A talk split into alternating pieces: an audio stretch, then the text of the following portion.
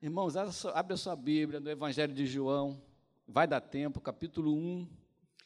Eu quero falar sobre isso que a gente estava falando aqui, o diácono Emanuel, ou Manuel, Emanuel ou Manuel? Manuel, falando sobre as experiências de perda dele. E as nossas experiências de perda, ela vem sempre em função de ganhos que a gente teve. Coisas que a gente encontrou, coisas que Deus proporcionou, é, oportunidades que Deus abriu na nossa vida. O tema da mensagem de hoje é: um encontro pode mudar a sua história. E pode mesmo. Não só um encontro com Deus, que é o objetivo dessa mensagem, mas também os nossos encontros pessoais, a nossa história de vida as pessoas e as oportunidades que vão passando pela nossa vida, de que forma nós somos tão abençoados por pessoas que a gente conhece, pelos nossos cônjuges que um dia nós conhecemos e nos apaixonamos e amamos e construímos uma vida com eles, por pessoas que abrem oportunidades para a nossa vida profissional, pessoas que marcam. Já contei aqui a história do meu amigo Augusto, marcou a minha história. Tem tantas pessoas que passaram por mim, eu estava ali sentado tentando lembrar, de, lembrei de umas 200 pessoas que passaram pela minha vida e que hoje eu tenho saudade, pessoas que marcaram, que deixaram alguma marca na minha vida. Nós somos marcados por pessoas e por, experiências, e nós também marcamos pessoas através da nossa vida. A nossa vida tem que influenciar e tem que ser o objetivo de admiração, amizade, coisas que passam por nós e que constroem a nossa personalidade, quem nós somos. Alguém já disse que o homem é o resultado dos amigos que fez e dos livros que ele leu. Uma pessoa é o resultado daquilo que ele aprendeu, daquilo que ele absorveu da vida, e a gente absorve da vida através de pessoas, de encontros, de oportunidades, de, de, de situações que não são coincidências que em algumas questões podem parecer até casuais, mas que são programadas por Deus para que a nossa vida seja edificada por meio da experiência e do conhecimento de outras pessoas. Essa história aqui é a história de um encontro de um jovem que tinha uma expectativa muito grande a respeito da vinda do Messias, que o seu coração latejava porque ele esperava que o Messias viesse, ele sonhava, ele orava, ele buscava, ele queria ter esse encontro com Jesus. E ele teve esse encontro nessa passagem de João 1,43. E diz assim o texto: No dia imediato, esse dia imediato é porque no dia anterior, Jesus começou a, a trazer alguns discípulos André, Pedro, essas pessoas começaram a se aproximar de Jesus. Eles eram, o André era discípulo de João Batista, e quando Jesus passou, João Batista deu um testemunho para dois discípulos daquele que passava. André e esse outro discípulo foram atrás de Jesus. Depois André chamou Pedro e teve começaram a se juntar os discípulos em volta de Jesus. E no dia imediato, no dia seguinte, resolveu Jesus partir para a Galiléia e encontrou a Filipe, a quem disse: "Segue-me". Os convites de Jesus são muito diretos, né? Não tem meio às conversas com Jesus. Segue-me. Ora, Filipe era de Betsaida, cidade de André e de Pedro. Filipe encontrou Natanael e disse-lhe: Achamos aquele de quem Moisés escreveu na lei e a quem se referiam os profetas, Jesus, o Nazareno, filho de José. Perguntou-lhe Natanael: De Nazaré pode sair alguma coisa boa? Respondeu-lhe Filipe: Vem e vê. Jesus viu Natanael aproximar-se e disse a seu respeito: Eis um verdadeiro israelita em quem não há dolo. Perguntou-lhe Natanael: De onde me conheces? E Jesus disse: Antes de Filipe te chamar, eu te vi quando estavas debaixo da figueira. Então exclamou Natanael: Mestre, tu és o filho de Deus, tu és o rei de Israel. Ao que Jesus respondeu: porque eu te disse que eu te vi embaixo da figueira, você creu? Pois maiores coisas do que esta verás. E acrescentou: Em verdade, em verdade vos digo que vereis o céu aberto e os anjos de Deus subindo e descendo sobre o filho do homem. Pai amado, essa é a tua palavra, nós pedimos a tua bênção, que o Espírito Santo fale aos nossos corações nessa manhã, em nome de Jesus. Amém. Esse texto é um texto bem significativo, porque ele começa trazendo essa experiência de Natanael, que era um homem que não tinha dolo, cujo coração era puro, cujo coração não tinha mais intenções. O sincero coração dele ansiava por Deus, por ter essa experiência de ver o Messias. Sonhava, naquela época, a expectativa messiânica rondava o imaginário daquele povo. Eles olhavam uma mulher grávida e imaginavam assim: será que do ventre dessa mulher será, nascerá o Messias? Existia um ardor no coração por causa da promessa de Deus sobre Jesus. Coisa que, abrindo um parênteses, às vezes precisa voltar para o nosso próprio coração. Porque às vezes a gente se preocupa com muitas coisas e esse ardor messiânico, esse ardor da volta desse Jesus que já veio, às vezes falta no nosso coração. A nossa, nossa vida se resume nas nossas necessidades e não nas nossas esperanças, expectativas do reino de Deus.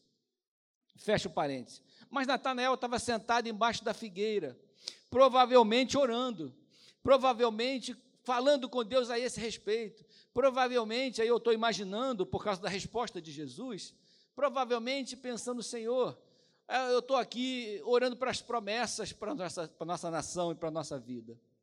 As promessas que o Senhor fez para o nosso povo e que arde no meu coração. Quando que isso vai acontecer? Eu tenho vivido expectativas. Eu sou um estudioso. Eu sou uma pessoa que tem lutado para entender o Evangelho, tenho lido os profetas e estou aguardando o cumprimento das tuas promessas, assim como nós, que estudamos a Bíblia, que participamos da EBD, que viemos à igreja, que ouvimos uma palavra, que cantamos um louvor. A nossa ardente expectativa. Vai me ajudar? Obrigado.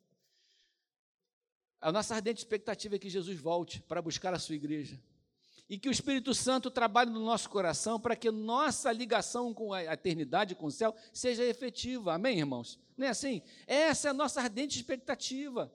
A nossa ardente expectativa não são coisas materiais, isso são nossas necessidades, mas não a nossa ardente expectativa de alma. Nós precisamos que as promessas do Senhor alcancem a nossa vida. Esse menino estava lá, orando, e aí chega Felipe, e Felipe traz uma informação para ele que não batia com aquilo que ele conhecia dos profetas. Ele falou: Venha ver, achamos aquele de quem Moisés escreveu na lei e a quem se referiam os profetas, Jesus, o Nazareno, o filho de José. No coração daquele moço, Natanael, Jesus, ele vinha de Belém, não vinha de Nazaré.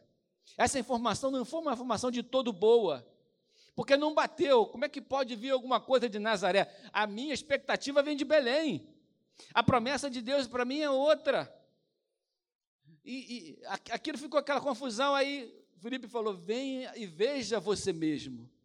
E quando Jesus se encontrou com esse moço, já foi logo decifrando o coração dele. Eis aí, um homem honesto, honrado, um cidadão de bem, cujo coração não tem dolo, eu te vi quando você estava embaixo da figueira, clamando pela minha presença, buscando algumas coisas em Deus. Eu estava pensando quantas vezes nós nos escondemos embaixo das nossas figueiras, as figueiras da nossa necessidade, das dificuldades, as figueiras onde a gente derrama o nosso coração diante do Senhor, e a gente pensa: o Senhor não está me vendo, o Senhor não está me ouvindo, o Senhor não está participando desse meu momento. E às vezes no nosso quarto, na nossa solidão, na nossa dificuldade, nós estamos ali debaixo daquela figueira que a gente cria, para falar com o Senhor das nossas dificuldades e necessidades, das nossas expectativas. E o Senhor está falando: Eu te vi debaixo da figueira, você nunca esteve só. O seu coração nunca esteve só. Eu estava lá para amparar. De Nazaré pode sair alguma coisa boa, pode aquilo que Deus oferece, aquilo que Deus traz, o milagre que Deus coloca na nossa vida, aquela resposta que o Senhor Jesus traz para a nossa vida é sempre boa, é agradável. Nós vivemos experiências pessoais, experiências de encontros que mudam a nossa vida, a nossa realidade. A minha vida, já contei aqui, foi transformada na medida que eu, eu tive um encontro com aquela mulher loura que senta ali. Porque aquela mulher oura disse que senta ali, que gasta do meu cartão de crédito, ela me abençoou, ela me tirou, ela, ela foi a minha pastora no momento mais difícil da minha vida. Através dela, eu voltei para os caminhos do Senhor. A marca que uma pessoa deixa na sua vida é o tanto que ela te abençoa em relação a, a Deus, o quanto que ela te aproxima de Deus. E a Débora estava lá sentada, com uma Bíblia do tamanho desse púlpito no colo, com aquela cabeleira loura que na época era ondulada, você imagina. Sentada na sala de espera do laboratório, eu vi aquela mulher e falei: caramba, alguma coisa nesse negócio aqui tá bom de Deus para mim. E eu com medo de desmaiar, porque ia tirar sangue. Pensa num cabra medroso que tirava sangue e desmaiava. A minha oração é: Senhor, hoje não. Né? Hoje, na frente dessa loura, eu não posso desmaiar. Qualquer coisa, amanhã eu tropeço, arrebento o dedão, mas hoje eu não posso desmaiar. E aí, aquela experiência de, de encontro mudou a minha vida. Você tem outras para contar da sua vida, de coisas que aconteceram. Me lembrei de Ruth. Ruth teve um encontro com Boaz, depois de viver uma experiência de perda muito grande e uma, uma frustração nas suas esperanças e expectativas. Ela com Noemi viveram um tempo difícil, mas permaneceram juntas. E de repente, no meio daquilo que está tudo desintegrado, o Senhor resolve construir a vida de Ruth de novo. Eu acho interessante o texto, porque apesar de que Deus estivesse totalmente envolvido naquela reconstrução, olha como é que o texto fala. Por casualidade, entrou na parte que pertencia a Boaz o qual era da família de Elimeleque. Casualidade. Esse casualidade aqui, você pode ter certeza que foi um agir de Deus na vida dessa pessoa. Mas aquele encontro, para ela, do ponto de vista humano, foi casual. Ele entrou sem querer naquele campo que era da pessoa que iria remir a sua vida, e era uma bênção de Deus para a sua vida. Casualidades que passam por nós o tempo todo e para as quais nós precisamos estar ligados. Pedir, Senhor, me dá discernimento na minha caminhada, para que eu não perca as oportunidades que o Senhor tem colocado na minha vida, para que eu não me perca da minha história por causa da minha distração nós precisamos ser pessoas que estejam ligadas no Senhor em tudo que está à nossa volta. Todas as coisas que estão à nossa volta. Por casualidade, ela entrou naquele lugar e a sua vida foi transformada. Aliás, a história daquele povo foi transformada por causa desse encontro, entre aspas, casual. Que talvez a gente nem dá importância, mas que Deus tem um propósito grande, enorme, para, os encontros da nossa vida. Outra pessoa que teve um encontro absolutamente impressionante foi Saulo. Naquela caminhada que ele deu, naquela viagem que ele fazia, ele teve um encontro com Jesus que mudou completamente a sua vida, a sua perspectiva, a sua história. De um perseguidor da igreja se tornou um perseguido, mudou, virou a chave da sua vida de uma maneira absolutamente radical. Porque Saulo era zeloso do Senhor, ele só não sabia que estava servindo da maneira errada que estava agindo da maneira errada. E o Senhor foi lá, teve um encontro com ele, mudou a sua vida, mudou a sua maneira de enxergar, e Saulo foi completamente abalado pelas circunstâncias. Ele já estava com o coração mexido pela morte de Estevão. A morte de Estevão já deixou o coração de Saulo meio amaciado, porque ele ficou impactado com a maneira gloriosa com que Estevão testemunhou na sua morte. Porque aquilo que Estevão viu, o brilho no rosto dele, impactou aquele moço que estava ali segurando as roupas do condenado. Então, nós temos ali uma mudança muito grande, uma mudança de vida, de perspectiva, de serviço. Como esse homem que escreveu a maior parte do Novo Testamento, 13 das cartas foram ele que escreveu homem que foi usado no seu sofrimento, usado nas suas dores, que foi um homem usado por Deus para que nós hoje estivéssemos estudando sobre a sua vida, sobre aquilo que ele falou, que Deus usou para transmitir a sua palavra através da história. Esse homem foi impactado num encontro, numa viagem, em que ele estava indo fazer um trabalho contra o evangelho mas o Senhor o alcançou naquele lugar. E quando o Senhor nos alcança na nossa caminhada de vida, mesmo uma caminhada errática, difícil, o Senhor transforma a nossa vida. Não é verdade, irmãos? Transforma. Eu estava na classe lá de evangelhos, aliás, que classe linda, lotada, tinha umas 800 pessoas na classe, sem exagero de evangelhos. Não tinha não? Não tinha não? Umas 800 pessoas lá. E eu estava falando que o evangelho, ele é transformador. O Evangelho não é uma coisa que você conhece e não te impacta, que você conhece e não te modifica, que você chega perto e o Evangelho não faz diferença na sua vida. Esse não é o Evangelho de Jesus. O Evangelho de Jesus é transformador. A pessoa roubava, não rouba mais, matava, não mata mais, xingava a sogra, não xinga mais, a pessoa muda. Ela é transformada. A essência da pessoa muda. Não que ela não erre mais, mas a sua essência é transformada. Eu estava falando com os irmãos que a pessoa que é transformada pelo Evangelho, ela não consegue mais habitar no ambiente do pecado. A diferença, ah, eu não sei se eu sou salvo, é fácil saber. Se o pecado te traz conforto, se você vive tranquilo no ambiente do pecado sem se incomodar, você precisa ter um encontro com Jesus. Agora, se o pecado for um evento na sua vida que te gerou dor, tristeza, sofrimento e que faz você desejar voltar, você é um, é, fique tranquilo, você está salvo. Lembrei com eles do filho pródigo, que quando estava no chiqueiro se lembrou do pai. Porque o salvo não habita no chiqueiro. Esse lugar não é lugar nosso. A gente pode estar até lá, mas a gente quer sair de lá. Aconteceu comigo isso. A gente quer sair de lá. Pai, me tira daqui. Na casa do meu pai era muito bem tratado. O que, eu estou fazendo aqui nesse lugar?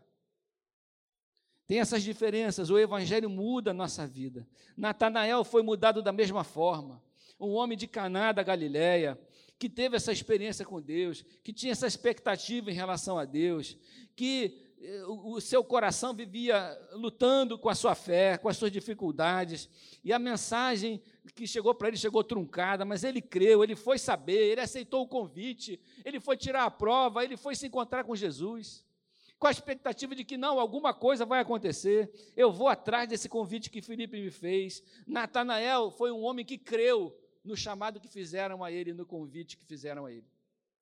Eu vou ouvir o que, que Jesus tem para dizer, o que, que esse moço tem para dizer para a minha vida. E Jesus falou com ele uma coisa impactante para mim. Esse encontro com Jesus precisa trazer algo mais para a nossa vida.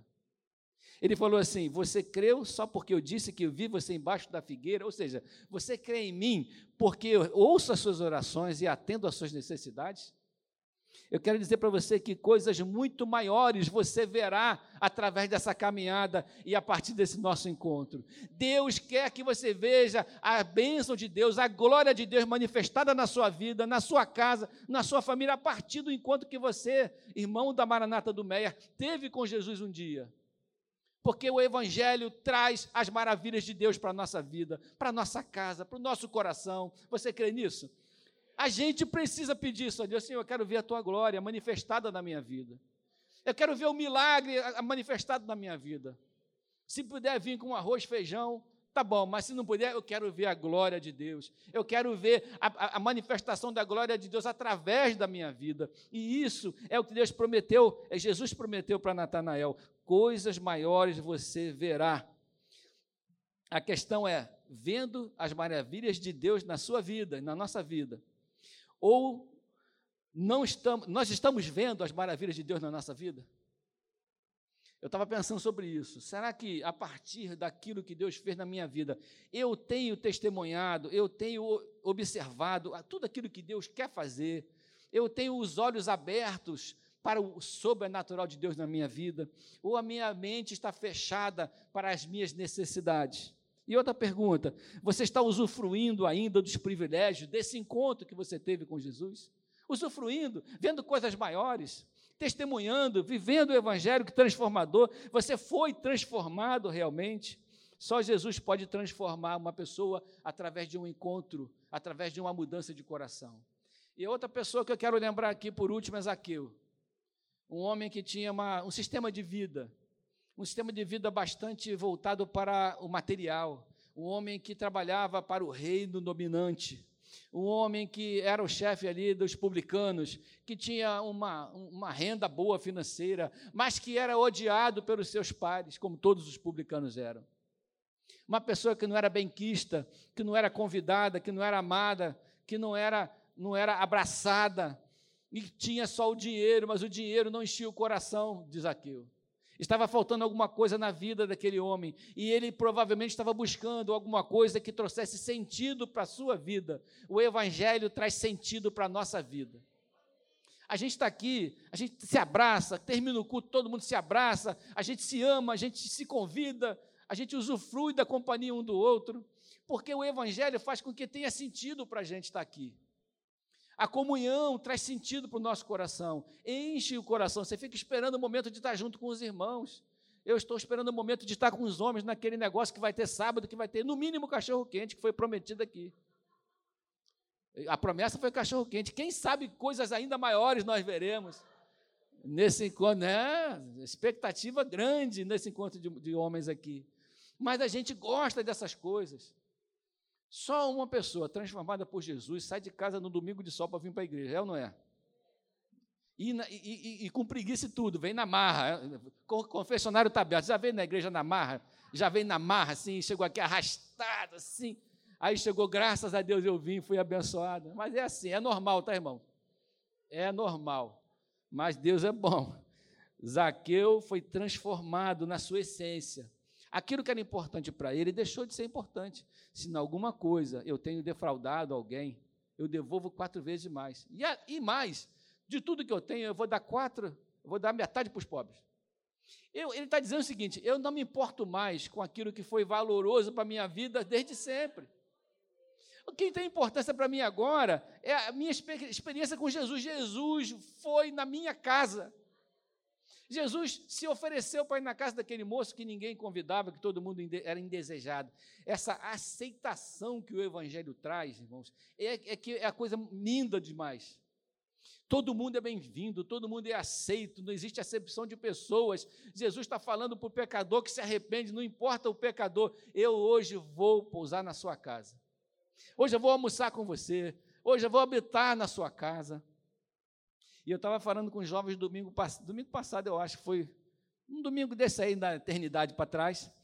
Eu estava falando com eles sobre habitar ricamente, que a palavra de Deus habite ricamente na, na vossa vida. Aí eu estava conjecturando com eles, o que seria habitar ricamente? Habitar ricamente é quando uma pessoa habita na sua casa e tem autoridade para mudar a sua casa a despeito da sua vontade. Imagina chega uma visita na sua casa e fala assim: não gostei desse sofá aqui não. Vamos fazer o seguinte: esse sofá vou jogar fora, não precisa você sentar, você tem que ficar ajoelhado, jogar fora o sofá.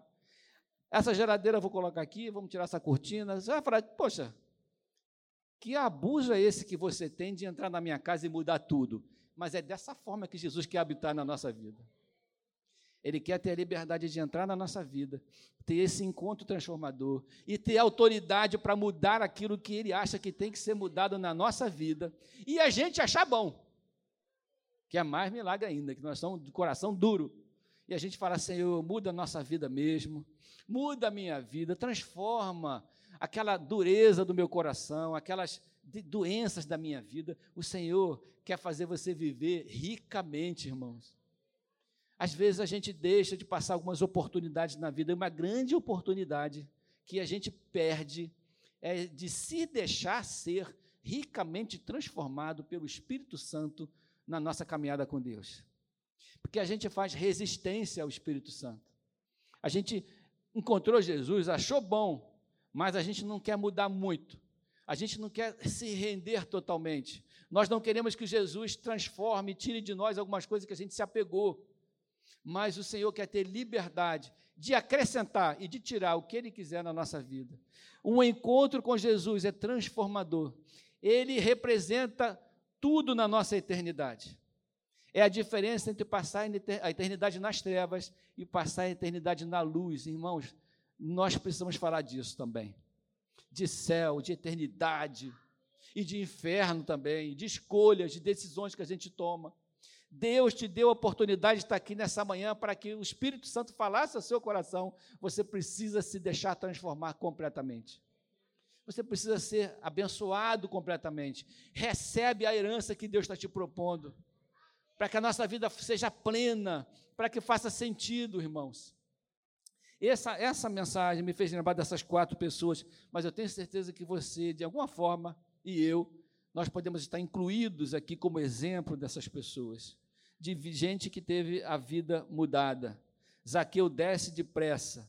Hoje houve salvação nesta casa, foi a palavra de Jesus, testemunhando sobre esse encontro, falou: houve, hoje houve salvação nesta casa. Eu queria convidar você a orar comigo nessa manhã que de repente você está desperdiçando algumas oportunidades na sua vida e você foi alertado disso pelo Espírito Santo.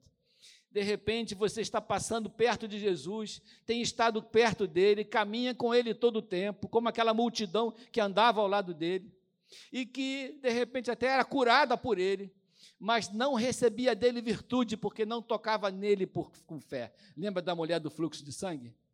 Alguém me tocou, porque de mim saiu virtude. Eu quero ser essa pessoa, irmãos. Eu não quero ser aquele que anda junto, que esbarra. Você tem esbarrado em Jesus todo domingo. Eu quero te convidar a deixar que Ele habite ricamente na tua vida. Amém? Não quero mais. Queria que você tivesse esse, esse sentimento. Senhor, eu não quero esbarrar, eu quero ter apego, eu quero segurar na sua mão, eu quero que da sua virtude se transfira para mim, eu quero ser bênção. De repente você precisa fazer essa oração nessa noite, nessa manhã. Você precisa deixar de desperdiçar o encontro que você teve com Jesus. Quem sabe Deus tem uma um mistério novo para você. Deus tem uma bênção na sua vida maior. Quem sabe Deus quer levantar você de uma situação que você está, para que você seja ricamente usado por Deus. Eu tenho certeza que você não veio aqui nessa manhã à toa. Deus quer ter um encontro transformador na sua vida. Eu sei que você já teve, porque só tem acho que um ou dois visitantes aqui. Se você é visitante e não teve um encontro com Jesus, quero dizer que o Senhor marcou um encontro com você nessa manhã. Ele quer transformar a sua vida, ele quer te dar uma oportunidade. Senhor, eu quero viver essa experiência. É só levantar a sua mão que a gente ora por você. Mas você que está aqui, que é membro da Maranata e que precisa ser despertado na sua vida, fique de pé comigo. Precisa ser despertado. Senhor, tem algumas coisas na minha vida que, que eu tenho perdido, oportunidades. Eu tenho recusado muitas coisas daquilo que eu tenho vivido, eu tenho retido pouco para mim. Das oportunidades que eu tenho tido contigo, eu tenho retido pouco para a minha vida. Eu queria ser uma pessoa rica, porque aproveito aquilo que o Senhor tem me oferecido. Deus tem chegado para nós com a mão cheia de bênçãos, e essas bênçãos são espirituais, irmãos. Elas são transformadoras, elas são libertadoras mas a gente ainda vive, vive preso em cadeias. Quem sabe você está preso em alguma cadeia da qual você não consegue se libertar. E quem sabe o Senhor tem esse propósito nessa manhã, eu quero te libertar. Eu quero que você usufrua da nossa comunhão. E para usufruir dessa comunhão com Jesus, eu quero agir na sua vida para que você veja a glória se manifestando na sua vida. Para que você veja mais do que aquilo que você espera. Para que as coisas aconteçam na sua vida de modo esclarecedor, que você possa ser vivificado no Espírito Santo nessa manhã. Eu queria que você orasse comigo nessa. Se você precisa de uma bênção de Deus, vem orar comigo aqui na frente. Eu preciso sempre. Eu preciso, Senhor, que o Senhor abençoe minha família, minha vida. Vem orar comigo aqui na frente. O altar está aberto. Senhor, eu quero não perder mais oportunidades na minha vida. Eu quero que os encontros da minha vida sejam plenos de significado. Que a minha vida seja uma vida cheia de bênção eu quero que as pessoas sejam abençoadas ao encontrar comigo, eu quero ser usado, eu quero usufruir, eu não quero mais viver distraído em relação àquilo que o Senhor pode me dar e me oferecer.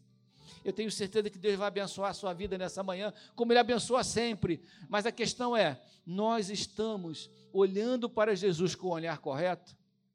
E Jesus está olhando para você e falando: Eu tenho visto você debaixo da figueira, orando na sua dificuldade, clamando pelo socorro. Eu tenho visto a sua oração, eu tenho escutado a sua oração, que Jesus escuta e ouve, porque Ele vê o nosso coração dobrado na Sua presença. E eu quero trazer uma resposta para você nessa manhã. Eu vi, você não tem dolo, você não é um mau caráter, você é uma pessoa boa. Eu sei que você está buscando ajuda e eu quero nessa manhã alcançar o seu coração, não para que você tenha satisfeito as suas necessidades, para que você veja muito mais do que isso, para que a minha glória se manifeste na sua vida. Pai amado, está aqui a tua igreja, eu inclusive, pedindo que o Senhor se manifeste gloriosamente na nossa vida que nós possamos ver o sobrenatural, Senhor, se manifestar na nossa caminhada de vida. Que o Senhor possa curar as nossas dificuldades e diferenças, que o Senhor possa nos ajudar a olhar para a vida e perceber as oportunidades, quem, as pessoas que são colocadas, a transformação, os conselhos do Espírito Santo, para que nós possamos viver com intensidade e com integridade tudo aquilo que o Senhor tem proposto para nós através daquele sacrifício na cruz. Pai, nós somos teus filhos. Talvez algumas coisas passaram por nós na caminhada da nossa vida que a gente não viu, que a gente não percebeu, que a gente não usufruiu. Mas nós queremos agora aproveitar esse manjar que o Senhor tem oferecido para nós, através do Evangelho do nosso Senhor Jesus Cristo, e usufruirmos e nos deliciarmos desse manjar, sem desperdiçar nada, e muito menos deixarmos de usufruir desse manjar para comermos aquilo que o diabo oferece. Tira o pecado da nossa vida, restaura a nossa santidade contigo, restaura a nossa vida, nos ajude, Senhor, a termos uma experiência constante, sobrenatural e abençoadora contigo, que os céus abertos se manifestem todos os dias da nossa vida. E que nós tenhamos sim a nossa oração ouvida debaixo da nossa figueira Ouve, Pai, o clamor dos teus filhos todos os dias. Gente com dificuldades de todos os tipos, clamando a Ti, colocando debaixo do Teu altar as dificuldades que têm, as lutas pelas quais passam, mas sabendo que o Senhor ouve as nossas orações e que chegará com um gesto transformador, libertador e abençoador na nossa vida, trazendo cura, trazendo salvação, trazendo uma história plena de significado e de bênção. Pai, em nome de Jesus, nos ajude nessa caminhada e abençoe a tua igreja. Nós oramos em nome de Jesus. Amém. Deus abençoe sua vida abundantemente. Amém. Que você tenha essa experiência eterna com o Senhor, transformadora para a sua vida. Em nome de Jesus.